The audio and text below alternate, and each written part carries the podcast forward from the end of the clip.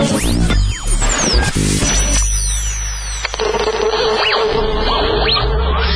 mundo está gobernado por números fríos y materialistas. Pero a partir de este momento, en el territorio rebelde de la patria de las moscas, solo valen las palabras. Valen las palabras. Bienvenidas y bienvenidos a esta República Radial. La patria de las moscas, temporada 13. Lo tenemos en contacto a Sebastián Duarte, que es periodista de la editorial Publi Express. Primero, abrazarte en este momento a vos y a tus compañeros y compañeras. Acá te saluda Pablo en La Patria de las Moscas por las radios de la red de medios del oeste. Para nosotros nos, nos tomó por sorpresa esta situación, porque vos imaginate, en plena cuarentena toman esta decisión, una semana y media atrás nos estaban instalando nuestras, las máquinas del trabajo en nuestras casas, eh, a otros les estaban instalando eh, un acceso a las máquinas que quedaron en la editorial. Habíamos quedado que nosotros volvíamos después de todo esto, de la situación de la pandemia y la cuarentena. En eso quedamos, en trabajar desde nuestras casas. De pronto el lunes, a la tardecita, anoche, uno de los compañeros recibió, un, un delegado recibió un llamado de la empresa eh, diciéndole que, que había cerrado la, la, empresa y que también había cerrado la imprenta. Nosotros somos, la, en realidad trabajamos para una editorial que se llama Publi Express, como bien dijiste vos, está en Barracas, y los mismos dueños son los, son los propietarios de IPESA, una de las imprentas más grandes de acá de, de Argentina, Sí. que imprime, por ejemplo, imprimieron todas las boletas de, de las elecciones, las últimas elecciones, imagínate envergadura de esa empresa, del, del dueño, Eduardo Lerner. Así que nosotros sorpresivamente nos enteramos de esto, imagínate lo estupefactos que estamos y eh, el estado de situación, estando en cuarentena, no podemos ni ir a, reclamar eh, en la puerta, ni juntarnos como compañeros, eh, es muy delicado el tema, es muy delicado y, y además es una patada, un golpe bajo, Sí. por decirlo un Sí. golpe muy bajo, Totalmente, totalmente. inhumano.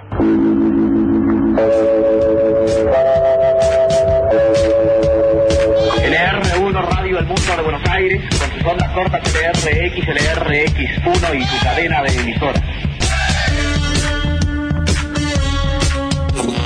Los medios de comunicación, la mayor parte de ellos son privados, no informan de los avances del país. Una pregunta inocente, Víctor Hugo, ¿cómo se llama tu programa en Canal 9? Bajada de línea. Va- Vamos a las preguntas de ¿Pero los ¿Qué quiere oyentes. decir? ¿Qué, qué, qué significa eso? ¿Vos pensás que me bajan línea? Eh, ¿Que, se- que bajas línea? Caja Negra. Pero lo más importante es saber de dónde viene la información o la desinformación. Un recorrido semanal sobre las noticias y sus protagonistas. No se preocupe, presidente, por las tapas de un diario. Preocúpese por llegar al corazón de los argentinos.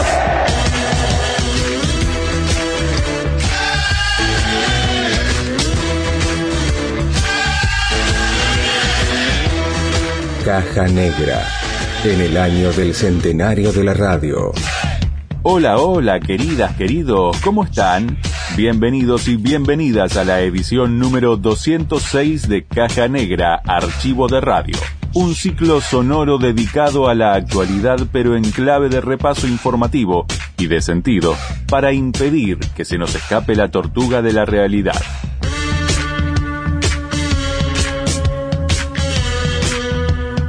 Durante la semana que pasó, el colega Tomás Méndez, que conduce el programa ADN en la señal C5N, emitió lo que muchos denominaron polémico informe, y que no es más que otra denuncia al poder real detrás de las operaciones políticas y los vaivenes económicos mundiales, entre los que hoy se inscribe lamentablemente la pandemia de COVID-19.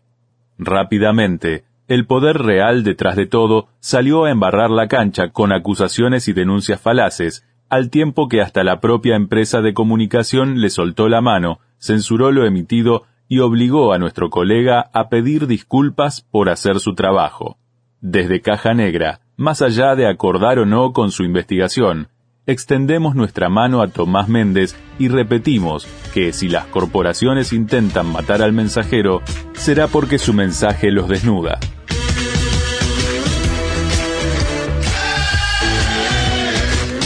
Por más que la contaminación a nivel global haya disminuido de la mano del parate económico, la actualidad ha tomado una vertiginosa curva ascendente y estas son las claves para no perderte. Inicio de itinerario. ¿Qué problema tiene? ¿Por qué me dejó 120 o 100 o 90 trabajadores que están realizando este tipo de actividades, este tipo de tareas de destrucción de la naturaleza. Y la rescisión de contrato no es un despido de alguien en relación de dependencia, sino que es yo no me hago cargo de desprenderme de ese trabajador o de esos trabajadores. En el nordeste y noroeste del total de colegios, el 70% es rural. Eh, y el hacinamiento en los barrios populares, que muchas veces no cuentan con una vida saludable. Vio a mi sobrino esposado y sentado en una silla, inconsciente. Lo entubaron y lo mandaron a Santa Rosa del esto es nuevamente una discriminación eh, que denunciamos fuertemente. Hay una viveza nuevamente de, algunos y sobre todo de empresas grandes probablemente aparezca un nuevo proceso donde va a existir la posibilidad de armar cooperativas de trabajo para que los compañeros sigan gestionando sus empresas. Creo que no se podía esperar otra cosa, Rosa la voz de Clarín. Un grave error lo que pasó ayer, pero me parece que la cuarentena está teniendo efecto en la Argentina Caja Negra. Mal estamos, hermano. Estamos mal. La entrada del comedor está llena de mierda en este momento. Porque llovió toda la mañana. Archivo de radio.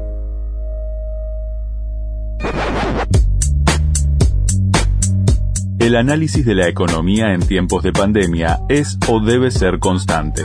Si bien se entendía como una ciencia dura, el contexto de desastre que se avecina invita a repensar no solo la actitud de los actores de la economía, sino, sobre todo, la injerencia de los estados y sus políticas económicas para salvar a las personas de los economistas a sueldo de las grandes corporaciones las medidas fiscales para salvar pymes, la implementación de medidas económicas, financieras y políticas para contrarrestar los despidos y quebrantos, contrastan con las intenciones del empresariado canalla que aprovecha lo revuelto del río para acrecentar sus ganancias y modificar las reglas a futuro. Víctor Hugo y Gustavo Campana. La doctora Julia Estrada, ¿cómo estás Julia? Buen día. Bueno, en primer lugar, lo que vos decías hace unos minutos en relación a la falsa dicotomía o esta teoría de contradicción entre salud y economía, como si ahora a muchos que nos importa la economía no nos importara la economía. Claro que nos importa y claro que sabemos esas consecuencias y estamos minuto a minuto siguiendo eh, cómo, cómo ocurren esos impactos negativos y qué es lo que se puede hacer. Yo diría empieza a perfilarse más claramente un aporte fiscal muy grande para el mundo empresarial de parte del Estado. Si eh, no entendí mal, entiendo que van a ser las actividades 100% afectadas por la cuarentena. Por ejemplo, todo lo que tiene que ver con turismo, hotelería, restaurantes, todas las actividades eh, de recreación y culturales, teatros, cines, en fin, vamos a ver los detalles del decreto, pero ahí empieza a perfilarse otro de los costos fiscales que el Estado va a afrontar. Queda todavía por definirse, como yo te decía la semana pasada, qué va a pasar con lo que a mí me parece que es lo más importante, que es el REPRO, el Programa de Reactivación Productiva, que es la manera de sostener nómina salarial sin despedir. A mí me parece que cuando el Estado termine de perfilar todo esto, vamos a tener un mapa más claro de cómo interviene. Nadie tiene el manual respecto de cómo hay que proceder. Y la economía argentina en particular tiene unas características que la hacen siempre diferente. Lo que está pasando con la especulación y los precios para nosotros es, bueno, moneda corriente, pero el peligro es que lo naturalicemos, porque las sanciones que está habiendo en todas partes del mundo, desde Trump mismo, que está sancionando distintos estados a comercios, eh, realmente muestran que la especulación no puede ser naturalizada en Argentina en este contexto de crisis económica en donde no hay libre oferta y demanda, sino que hay algunos que se aprovechan porque tienen la posibilidad de tener esos productos. Y en segundo lugar, a mí me gustaría decir un par de cosas sobre Techin. Considero que es el contraejemplo, es el verdadero contraejemplo y, y tiene que ser puesto como referencia negativa respecto a cómo hay que proceder. En primer lugar, por lo que se decía de los, los subsidios que recibió eh, en distintos momentos el macrismo en Vaca Muerta para poder extraer petróleo y cómo condicionó incluso a ministros o a asesores presidenciales como Lopetegui para poder seguir recibiendo esos subsidios, por el blanqueo, que hay una nota de Lucio Di Mateo que habla de 46 mil millones de dólares eh, de dinero no declarado que finalmente terminó declarando, y por una tercera cuestión, que es el impulso de Techín a un artículo particular de la reforma laboral, que fue el artículo 30, que yo me cansé de decirlo, lo decíamos en el diario cuando estábamos allá en, en C5N juntos, que es la modificación de, de la introducción de la tercerización laboral como una variable fija, si se quiere, en la dinámica de contratación. Lo que hizo Techín al despedir, entre comillas, trabajadores, en realidad, Miguel Ángel Toma lo explica bien. Ellos no despiden, ellos lo que hacen es rescindir, rescindir contratos. Y la rescisión de contrato no es un despido de alguien en relación de dependencia, sino que es yo no me hago cargo de desprenderme de ese trabajador o de esos trabajadores. ¿Por qué? Porque están en algún punto tercerizados, están delegados en una contratación distinta. Bueno, eso es lo que quería hacer Techín con el artículo 30 de la reforma laboral que le pidió a Mauricio Macri y que finalmente no prosperó en la Argentina, pero sí prosperó en Brasil. En Brasil la reforma laboral de 2017 introdujo eso. Entonces me parece importante poder remarcarlo porque lo, lo que hizo Techín forma parte de su agenda laboral histórica.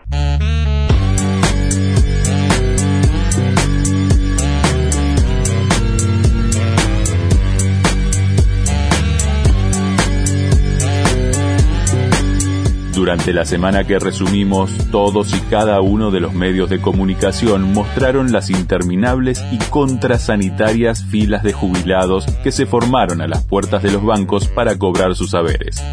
Opinólogos de toda Laya hicieron las mieles de la antipolítica. Mercenarios digitales pidieron cabezas de funcionarios y el hecho fue analizado desde mil puntos de vista que terminaban en la impericia estatal y el enojo del presidente en algunos casos. Nada o muy poco se dijo, como de costumbre, del rol y la responsabilidad de los privados, en este caso los bancos privados, a la hora de atender las responsabilidades que devienen de su actividad en el marco de esta pandemia. Ni hablar de toda la que se llevaron, se llevan y se llevarán en relación a lo poco que se les pide. Que atiendan bien a los viejos, que ya bastante esquilmaron de jóvenes. Futurock advierte. Escuchar Cheque en Blanco produce estímulos para la reflexión. Si vos querés seguir en tu mundo, desconectate ahora mismo. Bueno, ayer fue un día bastante complejo y los que también tienen que estar pensando en estos tiempos de cuarentena es cómo organizar, cómo organizar bien, porque no es solamente porque también se puede organizar mal, la forma que los jubilados y los titulares de beneficios de la cobertura social no tengan que hacer colas inmensas y lo que ha pasado eh, en el día de ayer. Eh, Alberto Fernández se enojó muchísimo con Miguel Pese, presidente del Banco Central, con Alejandro Banoli, titular de Lances, pero me parece que hay un elemento que quiero sumar, que quiero sumar, obviamente señalando que obviamente hubo una responsabilidad del Estado, de la burocracia, de la organización, es que los bancos también son responsables. Las entidades financieras también son responsables de cómo atender a los a sus clientes. Yo te adelanto cuál es el argumento que van a exponer frente a esta observación. Nosotros respondemos a las directivas que hace el Banco Central. Y me van a decir que los bancos no influyen de cómo se definen las normativas del Banco Central. No seamos inocentes. Es lo mismo que dijeron con el tema del corralito. Nosotros no devolvemos la plata, ah, porque no nos dejan devolver. No, no. Es porque también presionaste para que se instale el corralito. Y en este caso es lo mismo, presionaste, presionaste para que eh, sea de esta forma el esquema. Y además tenés una responsabilidad, una responsabilidad como cliente, a lo que se le suma un elemento que no es menor, que es que el sistema financiero, históricamente ya desde 1977, cuando se liberalizó con eh, José Alfredo Martínez de Oz, la dictadura militar, el funcionamiento del sistema financiero, bueno, dejó de ser eh, un servicio esencial, un servicio público. Lo que hay que entender es que los bancos tienen que ser un servicio público del área financiera. Me crucé justo hace unos minutos con un tuit de Christian Buteler, que creo que es un, eh, un broker o algo por el estilo, conocen muy bien. economista, sí, sí. Bueno, él dice, los bancos nunca quisieron a los jubilados, les trae carga operativa y la mayoría no utiliza otros servicios. Les depositan el dinero y los jubilados retiran casi todo inmediatamente, los tratan mal, les hacen hacer colas enormes con y sin coronavirus, dice en el encabezado de un hilo de tuit que está muy bueno, que, que bueno, va en la línea con lo que estás diciendo ¿no?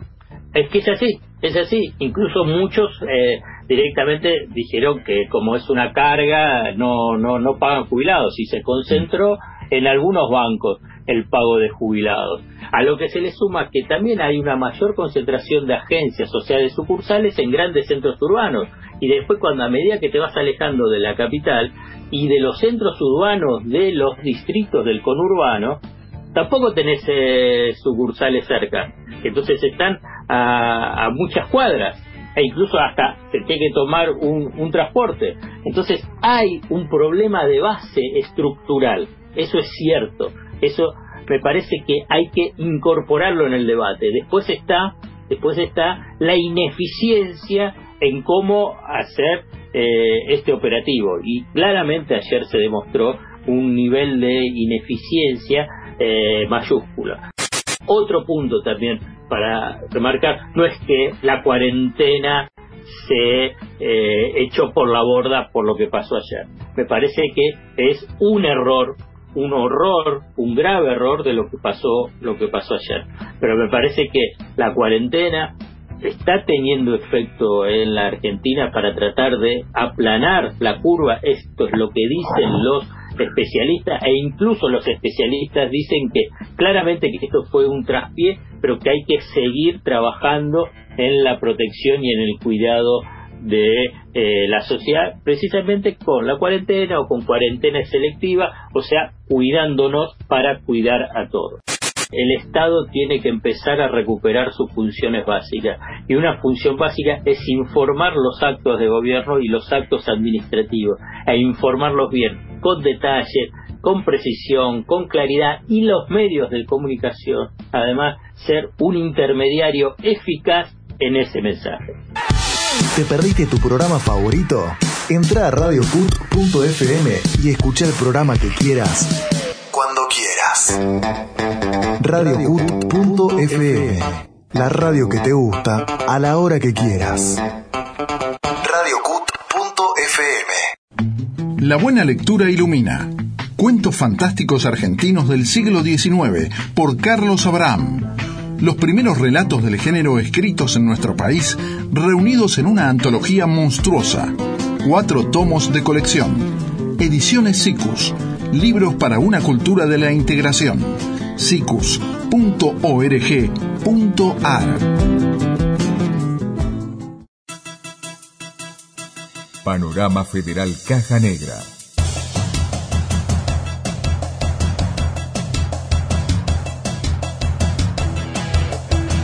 Chipoleti, provincia de Río Negro. El grupo Vía Bariloche despidió a cerca de 120 trabajadores y trabajadoras. Más de un centenar de contratados por la firma recibieron telegramas confirmando que no les renovarían la continuidad laboral en medio de la emergencia nacional generada por la pandemia del COVID-19. La empresa sostiene que no se trataría de despidos, sino del cese del periodo de actividad de los empleados. Por supuesto, bajo la forma de contratación temporal se esconde la precarización de los trabajadores que cumplen tareas todo el año. Pero además, los trabajadores denuncian que muchos de los despedidos tenían contratos recientemente renovados. Entre los cesanteados se encuentran choferes, carroceros, encargados de limpieza, mecánicos, supervisores y administrativos. Ángel Rubio, secretario general de la Unión Tranviarios Automotor de la provincia, solicitó en el aire de Ahí Vamos, de la Super FM 96,3 Radio de General Roca, provincia de Río Negro, el involucramiento político de los referentes provinciales para la resolución de este conflicto. La situación es muy grave. Yo lo único que digo y sostengo que, como se llama, todos tenemos que involucrarnos en este problema, así como lo, con esta enfermedad del COVID-19, así que eso, nosotros tenemos Yo pienso que la provincia tiene que tratar de otra manera. Tiene que citar al empresario y decirle, ¿qué problema tiene? Que, ¿Por qué me dejó 120 o 100 o 90 trabajadores ¿Cuál es el problema? A buscarle la solución. Eso es lo que quiero. Vamos a la audiencia. Me imagino la audiencia, me imagino. El Carmen, provincia de Jujuy.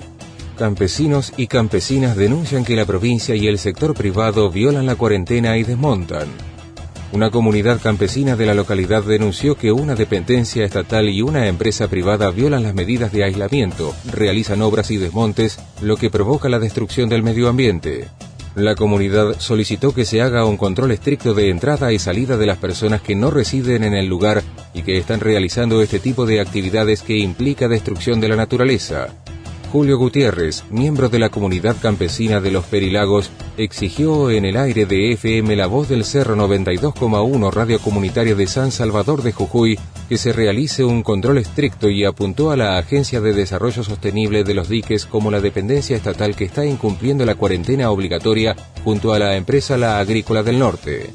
Que se haga un control estricto de la entrada y la salida de las personas que no residen en el lugar y que están realizando este tipo de actividades, este tipo de tareas de destrucción de la naturaleza, también sin medir las consecuencias en las familias, ya que corren peligro por el tránsito de personas que no residen en el lugar y que puedan ser transmisoras de la enfermedad.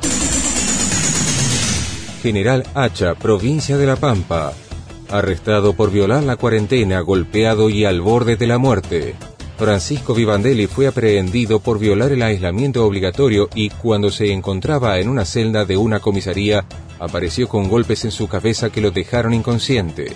Ahora, Francisco, un peón rural de 27 años, pelea por su vida en el Hospital Molas de Santa Rosa donde fue intervenido quirúrgicamente. Marcela Montivero, tía del joven, describió en Radio Kermés 106,1, emisora que transmite desde Toay, los padecimientos que sufrió su sobrino tras ser arrestado por la policía provincial. Cuando entraron, o sea que fueron a buscarlo, mi sobrina, vio a mi sobrino esposado y sentado en una silla, inconsciente. Lo entubaron y lo mandaron a Santa Rosa de urgencia. Lo llevan a Santa Rosa, llamo, tipo dos y media, uno, no recuerdo bien ahora. Eh, le hicieron la tomografía a mi sobrino allá y dieron con signo de, de golpe en la cabeza. Lo tuvieron que operar le pusieron dos eh, válvulas y directamente a terapia Y ahora, bueno, estamos esperando la otra parte médica, a ver qué nos dice. Solamente nosotros queremos saber qué pasó, porque el tema de, de la cama no se puede caer y hacerse semejante golpe. Nadie nos dio una respuesta de nada, mi hermana. La Plata, provincia de Buenos Aires. Docentes denuncian que el plan Fines está paralizado. Desde Suteba La Plata aseguraron que el plan no está incluido en ninguno de los esquemas de la continuidad educativa que se pusieron en marcha a nivel nacional y provincial ante la presente situación excepcional debido al avance del coronavirus. Asimismo, varios docentes reclamaron por la continuidad del plan de finalización de estudios secundarios que no solo afecta a los trabajadores, sino también a más de 5.000 alumnos del distrito. Por ese motivo, desde el gremio solicitaron que se asegure la continuidad pedagógica de los y las estudiantes durante el aislamiento social preventivo y obligatorio decretado ante la pandemia del coronavirus, como también garantizar la continuidad de la cobertura médica de IOMA para los trabajadores y trabajadoras. Paula Tardón, secretaria gremial de Suteba La Plata, expresó en FM Resistencia 103,9 radio comunitaria ubicada en el barrio Los Robles de la capital bonaerense la problemática que atraviesan docentes y alumnas y alumnos del Plan Fines.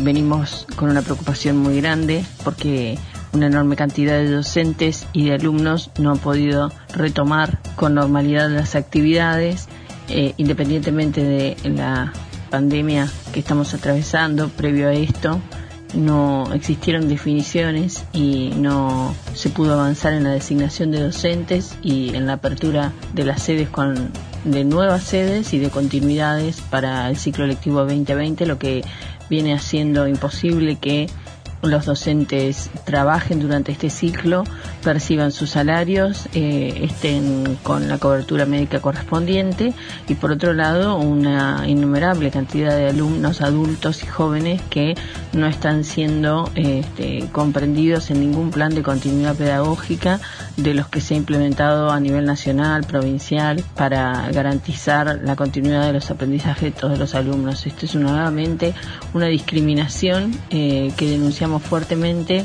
y mm, que pone de, alguna manera o pretendemos que, que se solucione rápidamente para que no se profundice. Comandante Andresito, provincia de Misiones. Denuncian que yerbateras aglomeran tareferos en carpas. El 1 de abril se dio apertura a la zafra yerbatera y a raíz de ello, el Comité de Crisis de la localidad de Andresito, una de las principales productoras de yerba mate en la provincia, trabajó en evitar la circulación de tareferos. Sin embargo, desde el municipio se denunció que las grandes empresas han concentrado gente en los yerbales en carpa y se advirtió que existe un aprovechamiento de las necesidades de los tareferos mientras el Ministerio de Trabajo y el Renatre están de cuarentena. Bruno Beck, intendente municipal de Comandante Andresito, denunció en AM710 LRA 19 Puerto Iguazú la grave situación que viven las familias tareferas. Están concentrando a la gente en los yerbales bajo carpa para evitar la circulación. Estamos otra vez volviendo hace 15 años para atrás con esta situación. La inspección la tiene que hacer el Ministerio de Trabajo o el RENATRE, pero ¿qué van a hacer si hoy están en cuarentena? Hay una viveza nuevamente de, algunos y sobre todo de empresas grandes, de acá de Andresito, que lamentablemente están haciendo eso y, bueno, este, vuelvo a repetir, todo el esfuerzo que están haciendo mucha gente para evitar la concentración y la, circulación eh, cae, hacemos todo lo contrario. Panorama Federal Caja Negra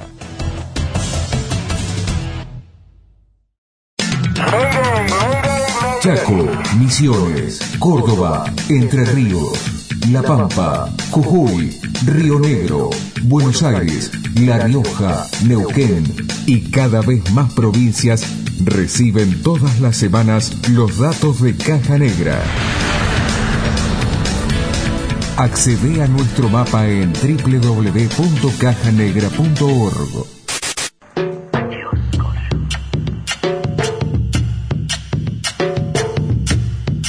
maltratadas casi siempre, despreciadas en cada gobierno con tintes o simpatías neoliberales, meritócratas y emprendedoristas, las cooperativas, a pesar de todo, vuelven a demostrar lo que hoy es evidente, aunque muchos se empecinen en negar.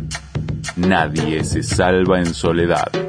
Piedra fundamental de casi toda economía regional, herramienta colectiva de creación de riqueza genuina. Se podría decir que la cooperativa es la forma natural en que todo trabajo se organiza.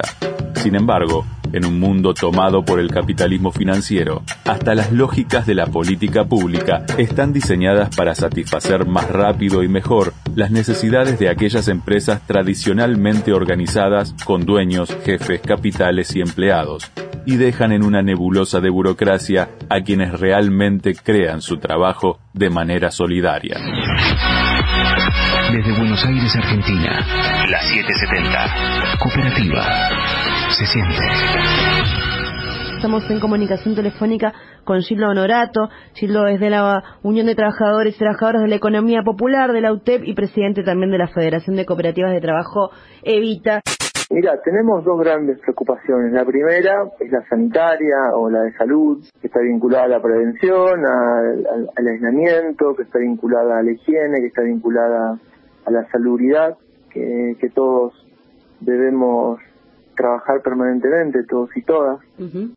Después está la otra preocupación, que está vinculada a esta también, que es la densidad demográfica, la concentración eh, y el hacinamiento en los barrios populares, que muchas veces no cuentan con un hábitat saludable, que generalmente no tienen acceso a todos los instrumentos de higiene y que están padeciendo sus problemas estructurales históricos que vienen hace décadas vinculado al colapso de la economía que no permite que se desarrolle la economía popular, el changueo, el contrapropismo, lo que es el que vive de diaria y que muchos informales también están viendo cómo esa realidad los está empujando dramáticamente a la pobreza. Hace poco lo ha dicho el Observatorio de la Deuda Social de la UCA a través de su titular Agustín Salvia. Esta crisis va a generar una nueva capa geológica de pobreza estructural y eso lo que da cuenta es que el Estado, las instituciones son insuficientes a la hora de plantearse una respuesta coordinada, complementada y que demanda de las redes comunitarias de nuestro pueblo, de nuestras comunidades de base,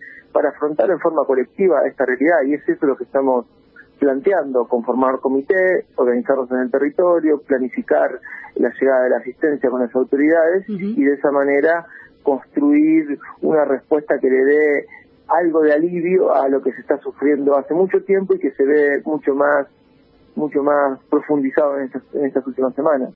Si vos vivís eh, con cinco o seis o siete familiares en un rancho de 4x4, no hay forma que puedas eh, pasar eh, confortablemente los 20, 25 días que van a ser de cuarentena. Vos irremediablemente la calle, el pasillo, tu barrio forma parte de tu hábitat cotidiano, de tu de tu vida diaria, de tu desplazamiento como, como, como ser humano. Entonces, es importante que se tenga en cuenta esa realidad, que se tenga en cuenta que hay un incremento en la demanda exponencial de alimentos que, que hay sobre comedores y merenderos, sin ir más lejos, el que tenemos en la sede central de, de ACEPER, que es a dos cuadras de la estación, Constitución, hace 15 días recibió 450 personas y este lunes recibió 2.200 personas. Entonces, esto habla de un crecimiento descomunal de la demanda alimentaria y que las, las estructuras comunitarias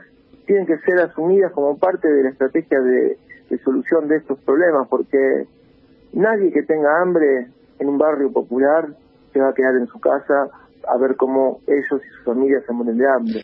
Y te doy un detalle más, de qué manera falla la planificación institucional.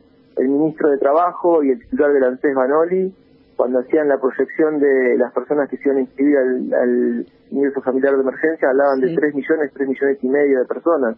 Hoy tenemos preinscriptos más de 11 millones. Seguramente después haya que pulir ese padrón y eh, quien, quien tenga las los requisitos lo cobrará y quien no los tenga no los cobrará. Ahora, se inscribieron 11, se preinscribieron 11 millones de personas cuando la planificación del Estado hablaba de 3 millones y medio. ¿Eso qué significa?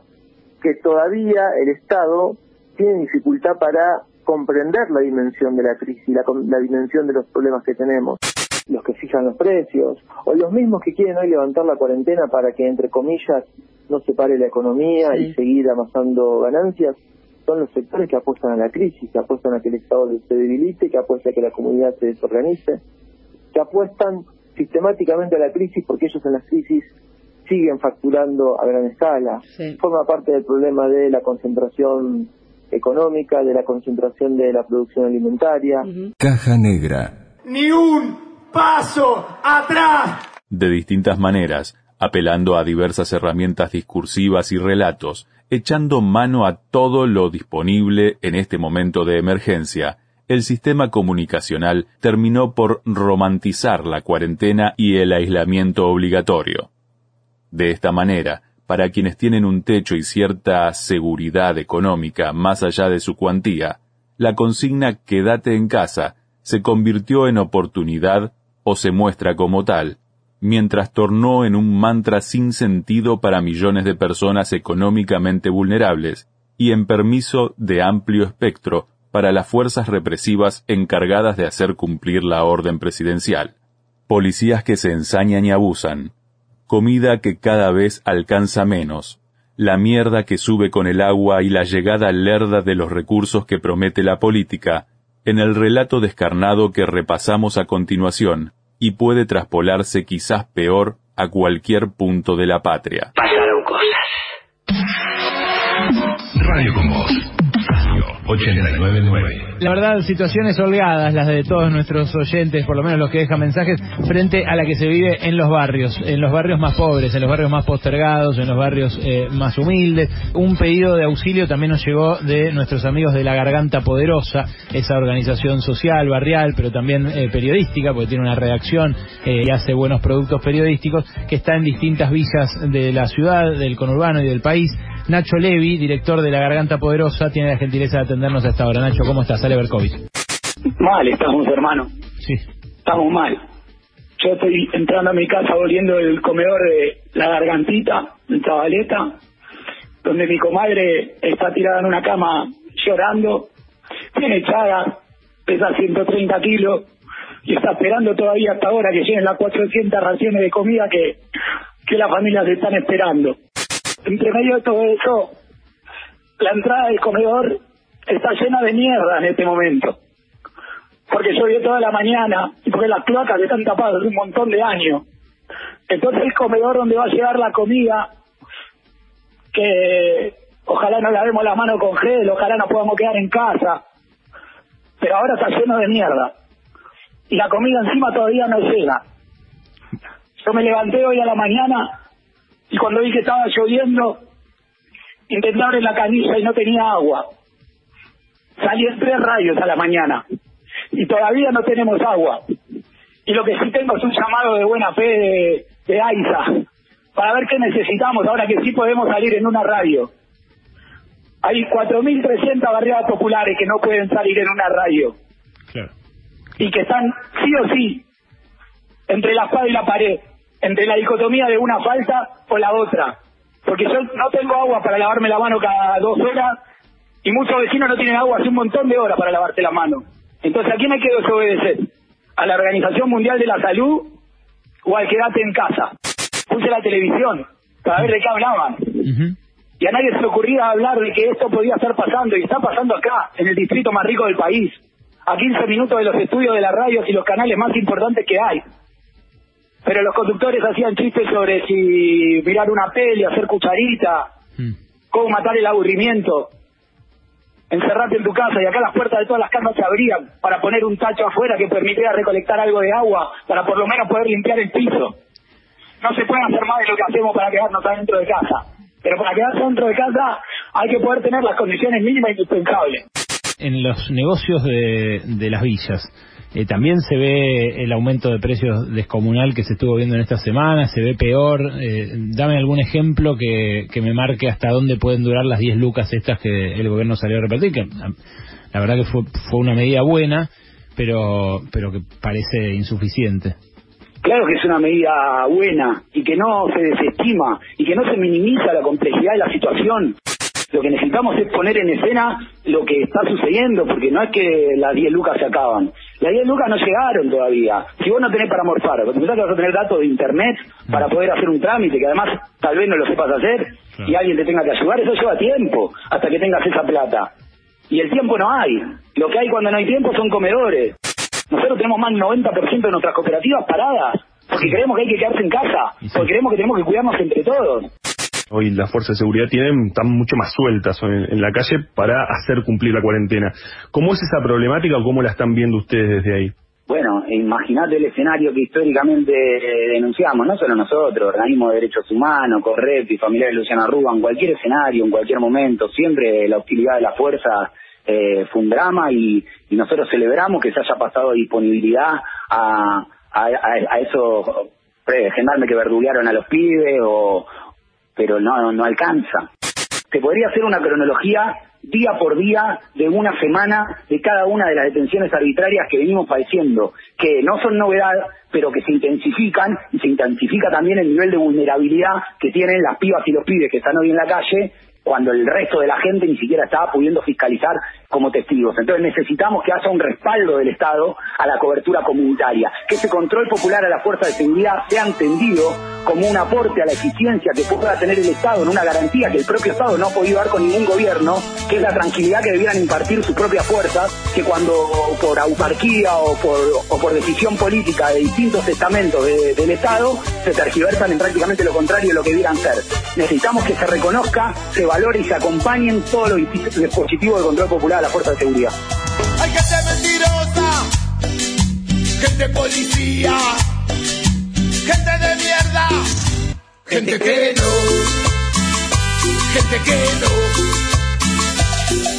Hay gente que te dice que tienes que trabajar, gente que te dice que tienes que estudiar, gente que te dice que tienes un problema existencial. Gente que no,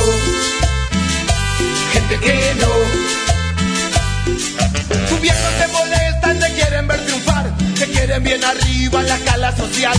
Te llenan bien la bola, te quieren mandar, vos solo querés mandarlos a cagar. Gente que te escucha, gente que no gente que te banca, gente que no, gente que te invita a su casa a dormir y después te deja en la calle morir. ¿Y vos? ¿Quién sos? Música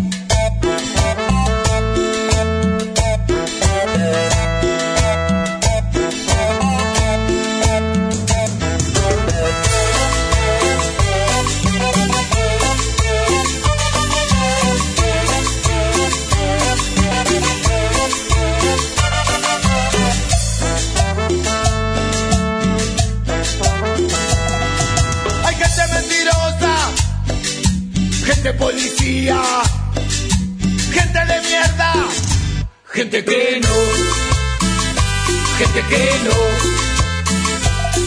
¿Qué carajo estás haciendo de tu vida?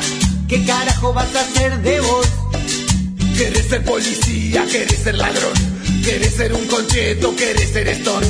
¿Querés ser hacer banco? ¿Querés ser drogón? Yo no. Gente que no bere bam, bere bim, bere bam, bere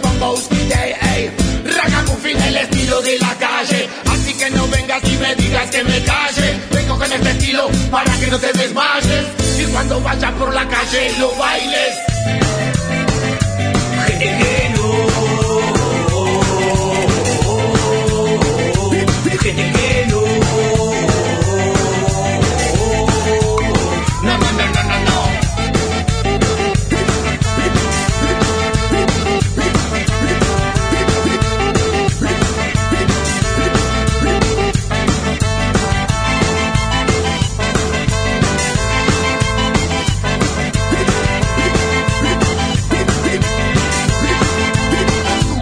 Caja Negra, Archivo de Radio.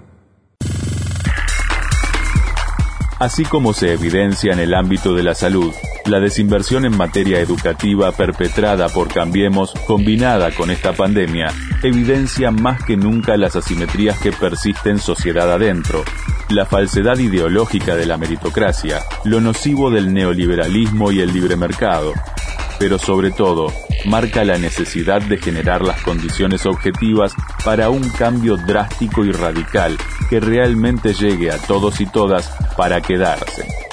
De momento, la pandemia nos encuentra con la mitad de los pibes y pibas debatiéndose entre la pobreza y la desnutrición, viviendo en situaciones donde la teleeducación y el teletrabajo para sus padres son como un radioteatro de ciencia ficción, porque ni televisor hay en el rancho. Marca de radio.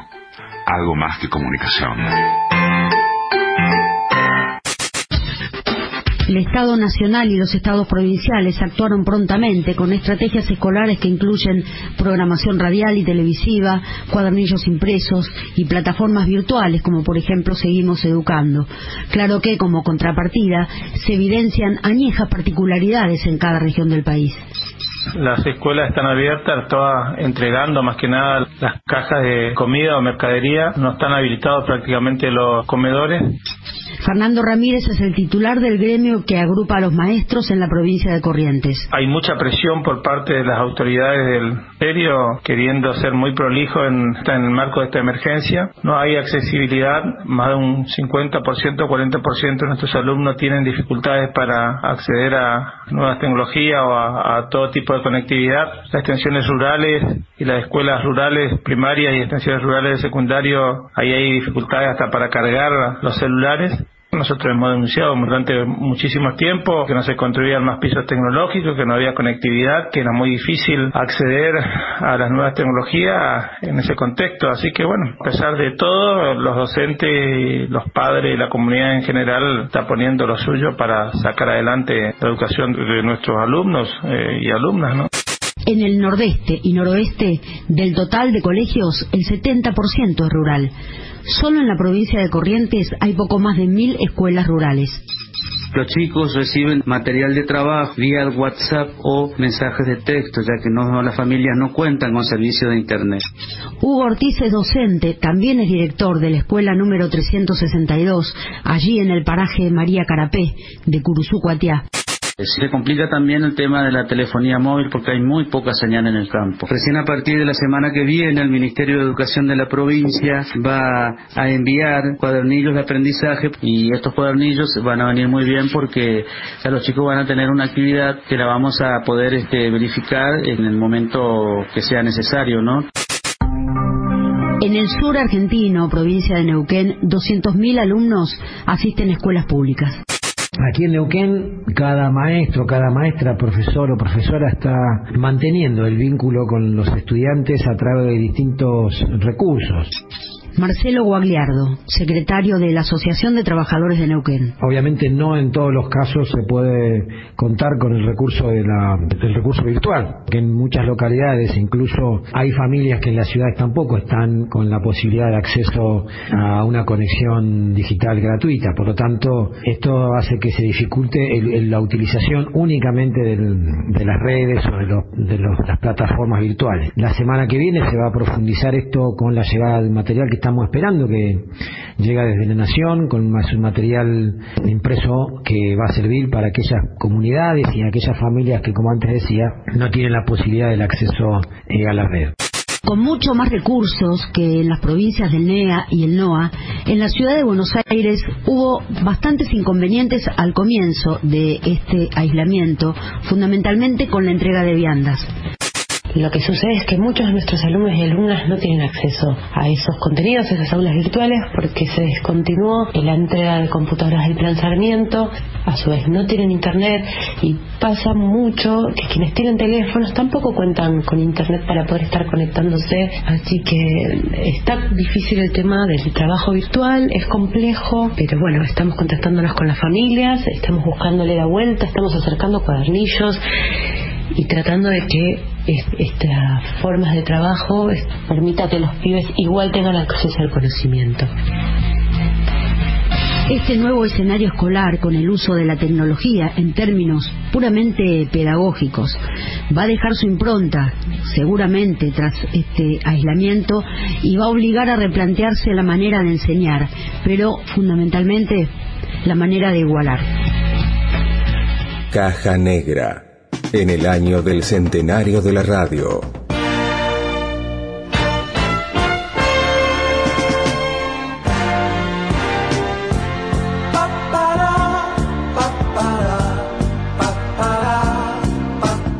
Hoy, en 100 años de la radio, recordamos un momento maravilloso en la historia de la radiofonía argentina.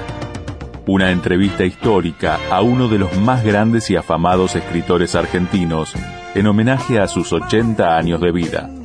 El episodio en cuestión fue dividido para su difusión en un total de 29 emisiones del programa La vida y el canto, conducido por el inolvidable, el grandísimo Antonio Carrizo.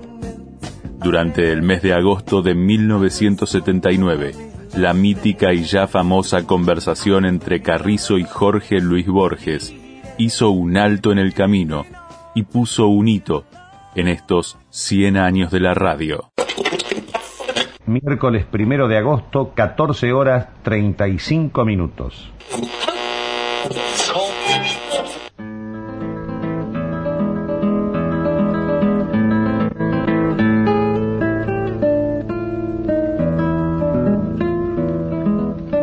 Jorge Luis Borges Usted cumple en el mes de agosto 80 años. Bueno, desgraciadamente, usted no me recuerde un hecho tan triste. Pero es entonces útil que recorramos un poco, aunque ligeramente, esos 80 años. Sería necesario una especie de funes, el memorioso, monumental, sí. para Bueno. recorrer los 80 años. Tardaríamos 80 años. Es cierto, pero felizmente estoy defendido este por el olvido, que es uno de los atributos de la vejez, por lo demás. Y, y además conviene eso. Yo recuerdo una frase de Blake que dice, ¿cómo es? El tiempo es un don de la eternidad. Es decir, nos permiten sentir y vivir sucesivamente. Porque si nos mostraran la eternidad, es decir, todo a un tiempo, nos mataría, nos abrumados. Sería como un vértigo. Sería como un vértigo. Y en cambio, eso creo que Schopenhauer dijo algo parecido también, que es una suerte que tengamos el sueño, la vigilia, el sueño, la vigilia, el sueño, sucesivamente, desde el día de nuestro nacimiento al día de nuestra muerte, porque si no, este, no podemos tolerarlo. Es la misma idea. Eh, Bueno, él expresa largamente y la razona, en cambio Blake tiene una sola línea. Dice, Time is the mercy of eternity. Sí, como la merced, el don de la eternidad, pero es la misma idea. Y, ah, salvo, algún- salvo que Blake la, la- la expresa sentenciosamente y Schopenhauer la, la expresa, bueno, razonablemente o discursivamente. En realidad es esa. Y- sí. Es, es lo mismo que en alguna literatura se ha representado el horror eh, en, en el hecho de que el personaje no puede dormir o no puede cerrar los ojos o no puede morir. Sí. Creo que los otros días dijimos que, que la vejez es una forma del insomnio. o la longevidad sería mejor. La longevidad la forma más terrible del insomnio. Recuerde Y yo estoy padeciendo la longevidad en este momento. Me siento muy culpable. Yo pienso que yo hubiera debido morirme hace 15 años, o quizá no haber nacido también. Y ahora estoy, bueno, el tiempo está abusando de mí, está, está maltratándome. Recuerda el, el judío errante. Bueno, claro, ahí, ahí la misma idea. Desde luego, ahí la inmortalidad está presentada como terrible. O la longevidad. Como un castigo. Como un castigo, sí. El judío errante. Que en alemán no se llama el judío errante, se llama der ewige Jude, el judío eterno, que es más lindo. Der ewige Jude se dice en alemán. En cambio en inglés, the wandering Jew, el judío errante, y en castellano también el judío errante. En todos los demás idiomas. Mire Borges en el Judío eterno, sí, der ewige Jude. en el principio en la presentación de sus obras completas usted ha escrito esto. A Leonor Acevedo de Borges. ah, sí. Quiero dejar felizmente ella leyó eso, ella lo leyó, y creo que fue lo último que leyó. Después ella tenía este farragoso volumen, lo tenía al lado de ella en la cama, y de vez en cuando yo noté que lo acariciaba. Claro, ella ya no podía leer, pero pensaba, bueno, esta es la obra de mi hijo, es un, en todo caso es este, voluminosa, tiene, tiene el mérito de la cantidad ya que no de la calidad, pero en fin, eh, ella llegó a, ver la primera edición de mis obras completas en papel biblia, sí. Después ha llegado a ocho o nueve ediciones, pero más abultadas todavía, hubiera sido mejor para ella. Tiene una mirada ebria de palabras y poesía. Bajo el cielo claro de un pueblito por ahí. Ah, un mundo imaginario hecho de ilusiones coloridas. Y el amor monta en su caballo y es feliz.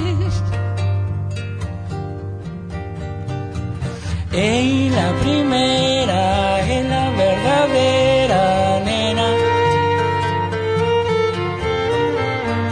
Y la segunda que no te confunda. Ay. Y la tercera pierde un turno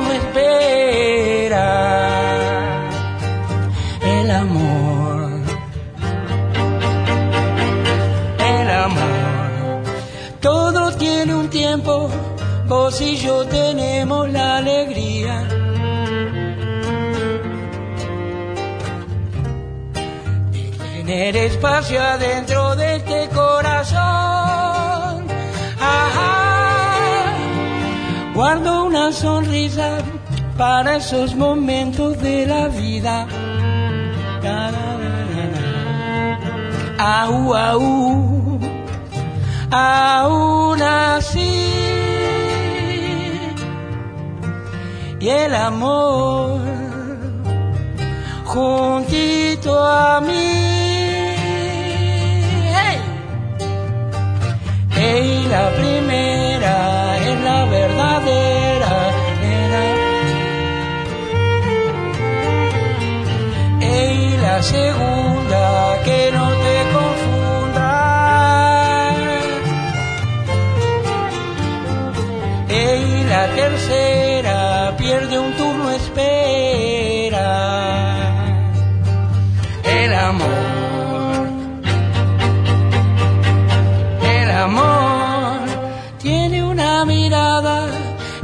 de palabras y poesía. bajo el cielo claro de un pueblito por ahí. Ah, un mundo imaginario hecho de ilusiones coloridas. Y el amor monta en su caballo y es feliz.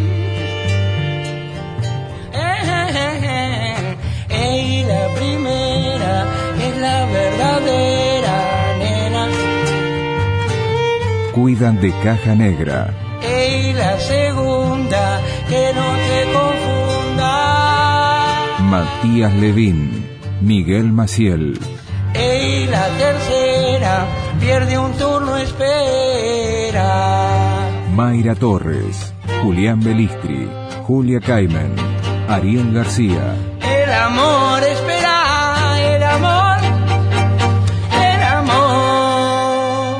Bien amigos y amigas, esto ha sido todo por hoy.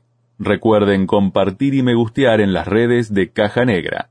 Si tenés una emisora o querés que Caja Negra integre la grilla de tu radio favorita, ingresá en caja-medionegra.com.ar y hacé la tuya. Nos encontramos en el aire dentro de siete días. Hasta entonces. ¡Chao!